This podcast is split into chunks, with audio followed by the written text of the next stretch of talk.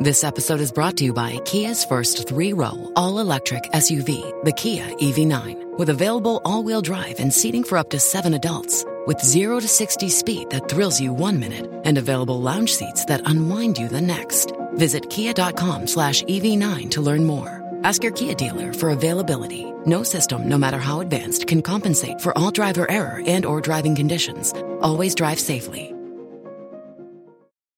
Bonjour à toutes et à tous. L'un des enjeux principaux aujourd'hui du tout électrique reste le recyclage des batteries au lithium. En effet, les minerais rares et indispensables au fonctionnement de ce type de batterie sont très difficiles à extraire du sol et provoquent systématiquement de fortes pollutions.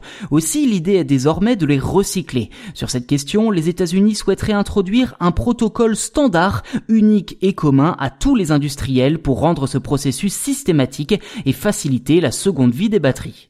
Problème, développer un standard à l'échelle de tout un pays peut facilement bousculer toute une industrie. Alors pour faciliter les choses, le laboratoire national Argonne, une entité dépendante du département américain aux énergies, a signé un protocole avec la NEMA, l'association nationale des fabricants d'électronique américains, afin de mettre au point un système de recyclage pour les batteries lithium-ion. En clair, le but sera d'aider les fabricants à mettre au point des designs et des matériaux permettant de faciliter le recyclage de ces batteries.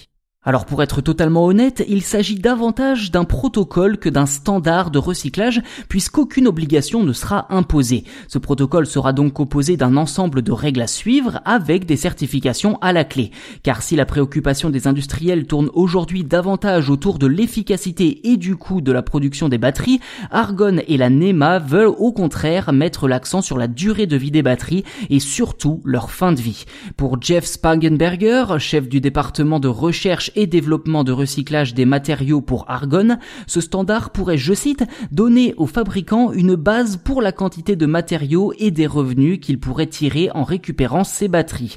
S'il s'agit d'un premier pas pour résoudre le plus gros problème des batteries, notamment dans le secteur très porteur des voitures électriques, rien n'indique qu'il sera appliqué. Il y a pourtant urgence puisque d'après les experts du secteur, plus de 2 millions de tonnes de batteries lithium-ion devront être recyclées chaque année dès 2040, rien États-Unis. C'est trois fois plus que l'Europe qui, à titre de comparaison, s'attend à devoir recycler chaque année plus de 700 000 tonnes dès 2035.